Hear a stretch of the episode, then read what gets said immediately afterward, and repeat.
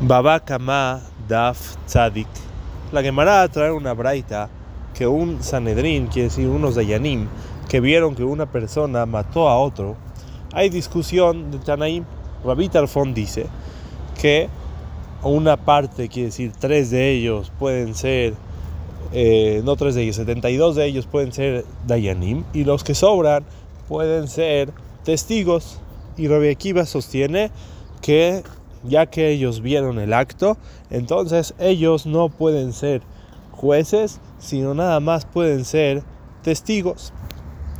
Se ve de esta braita que según todos hay una alajá que un testigo no se puede hacer un juez al mismo tiempo. Quiere decir que la, una persona que vio, quiere decir el mismo juez, él vio el acto, él no puede ahora juzgar el acto según lo que él sabe, sino es necesario que vengan unos testigos y atestiguen delante de él.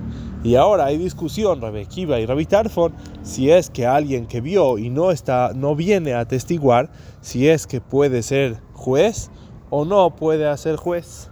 La Gemara dice que este alajá, esta braita, está hablando en un caso que vieron el, acto de noche, que ya que es de noche y no es un momento que se puede juzgar, por eso ellos vienen al otro día en la mañana y vienen a juzgar según lo que ellos vieron ayer, y entonces con, el puro recuerdo o con lo, lo que ellos saben que pasó ayer, no pueden juzgar, sino deben de juzgar con alguien que les cuente, con unos testigos que ellos cuenten el acto. Eso es según todos. Y la pregunta es, si alguien que vio el acto puede ser juez, aunque haya otros testigos que, atestiguan delante de él o no. Y eso es discusión Rabbi Akiva y Rabbi hay que entender esta alajá de En Edda Sadayan. ¿Por qué un juez no puede juzgar según lo que él vio ayer o según lo que él vio con sus propios ojos? Y aparentemente todo lo que es necesario que haya testigos es nada más para que los jueces sepan qué fue lo que pasó. Entonces la Torah dice, ¿cómo los jueces van a saber qué fue lo que pasó? Entonces vienen unos testigos y atestiguan el, el acto y según eso la Torah dice que le tienes que creer a los testigos.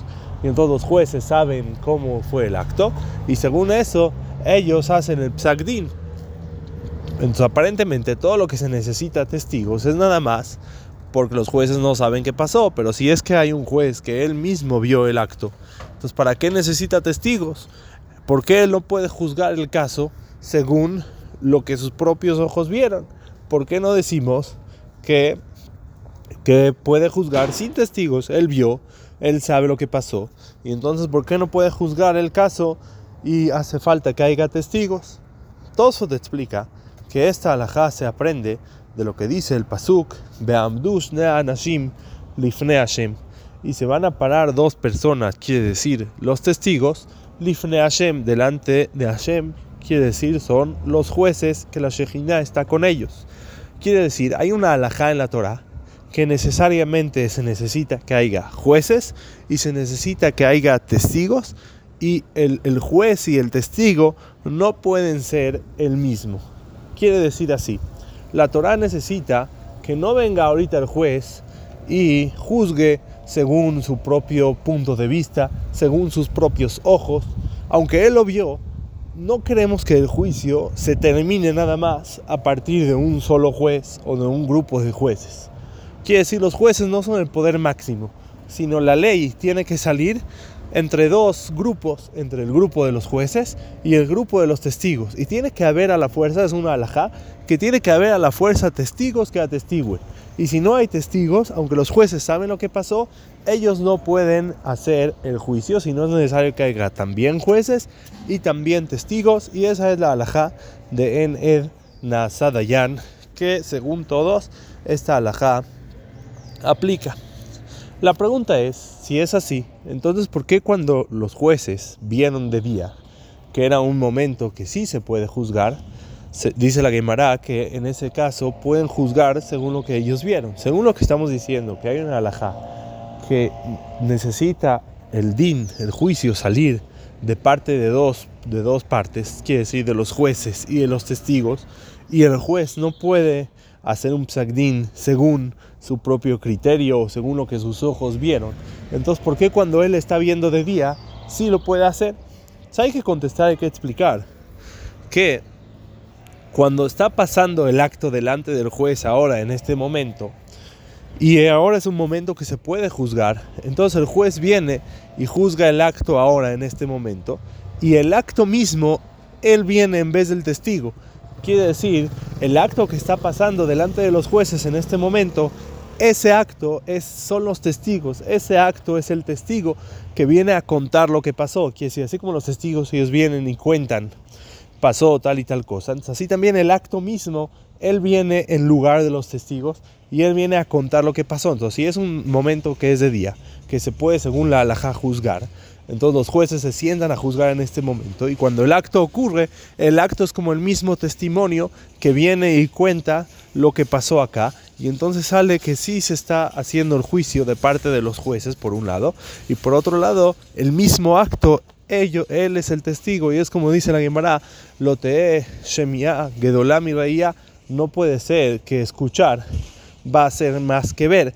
Quiere decir, cuando ellos están viendo en el momento del juicio el acto. Entonces el acto mismo tiene alajá y funciona como que si fueran los testigos y por eso cuando es de día los jueces sí pueden juzgar.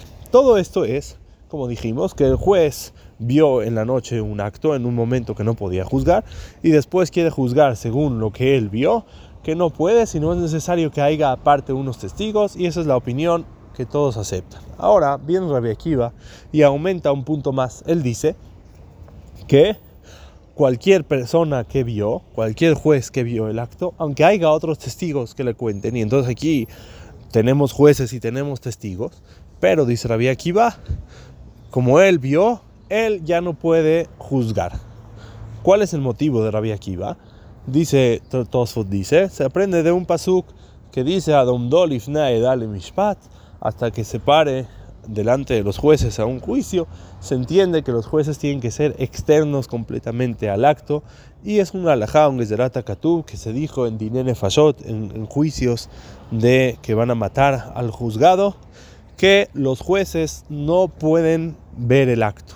Los jueces que juzgan este juicio no pueden ver el acto, no pueden saber del acto y un poco lo explica la Gemara en Rosh Hashanah el motivo, porque ya que ellos vieron el acto, ellos vieron cómo lo hizo, entonces ya no van a, ya no van a buscar un zehut para él, ya no van a buscar alguna manera de decir, no, a lo mejor no fue, a lo mejor no tenía intención, a lo mejor no vieron bien, porque cuando una persona él mismo vio el acto, ya está un poco sobornado a pensar que esta persona es Hayab y por eso tienen que ser jueces que no vieron el acto para nada. Y eso es una alajá que se dijo nada más en Dinene Fashot, en juicios de muerte y no en otro tipo de juicios. Esto sale que Rabbi Akiva acepta con Rabbi Terfón en todas las alajot que se dijeron en todos los tipos de juicios, menos en juicios de Dinene Fashot, que Rabbi Akiva tiene un estudio especial que se aprende que un juez no puede ver el acto que, que pasó. Eso es lo que sale según Tosot en nuestra su guía. Pero Tosot en Ketubot explica de manera diferente a Rabbi Akiva. Y él explica, Tosot en Ketubot explican así, dicen, vimos hasta ahora que hay una alhaja que los jueces y los testigos no pueden ser el mismo, sino deben de ser dos, dos personas separadas. Tiene que haber jueces y tiene que haber testigos. Dice Tosfot, dice Rabbi Akiva sostiene que en Dinene Fashot el, nombre de testigo no es nada más uno que atestigua, que viene y atestigua, sino el nombre de testigo es cualquier persona que vio ya recibió nombre de testigo. Y dice Tosfot, como vemos que Rabbi Akiva sostiene en Masejet Makot, que si había varias personas viendo un acto de Dinene Fashot, y uno de ellos era Karobo Pasul, era cercano o Pasul de atestiguar, aunque aunque no vino a testiguar, se hace parte del grupo de testigos y todo el testimonio se cae. Quiere decir, hay una diferencia entre Inene Fashot y todos los demás tipos de juicios. Que en todos los demás tipos de juicios, el nombre del testigo aplica nada eh, se llama nada más uno que vino a testiguar. Y entonces ahí decimos, no puede ser el mismo que viene a testiguar y el mismo que juzga. Pero el que si no vino a testiguar, aunque vio, no se llama testigo. Pero en Dinene Fashot sostiene Rabbi Akiva que todos los que vieron desde ese momento reciben el nombre de testigos. Y por eso ya no pueden juzgar porque ya son testigos. Y Rabbi Tarfon sostiene que no, que también en el Fashot el nombre de testigo depende de, de que vinieron a testiguar o no vieron o no vinieron a testiguar. Y esa es la discusión entre Rabbi Tarfon y Rabbi Akiva.